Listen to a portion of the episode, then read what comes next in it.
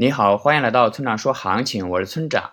现在是北京时间八月二十五日的上午八点五十三分，BTC 即时价格四七七二八 U。我们先来看今天的行情，BTC 跌破了四万八千点附近的支撑，并且回调还在继续。那如果再跌破四万七千五百点，那么后市就很可能继续向下测试四万六千点以及四万四千点。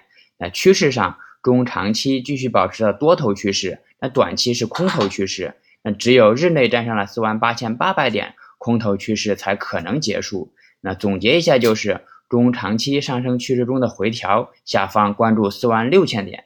接下来是交易思维模块，交易时如果你获得了意料之外的收益，在接下来的交易中就很容易被这种意外之喜所影响，进而影响到后续的整个交易过程。我把这种现象叫做盈利陷阱。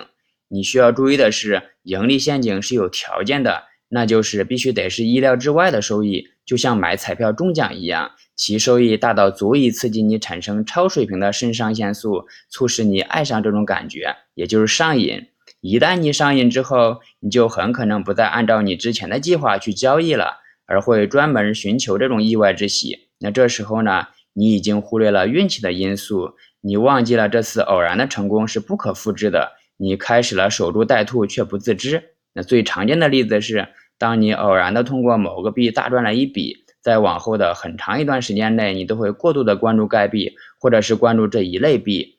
一旦出现你认为的机会，就会毫不犹豫的重仓买入，试图复制此前的成功。但事实证明，这种成功是很难复制的。之前的盈利也很容易在这种充满侥幸的操作中还给市场。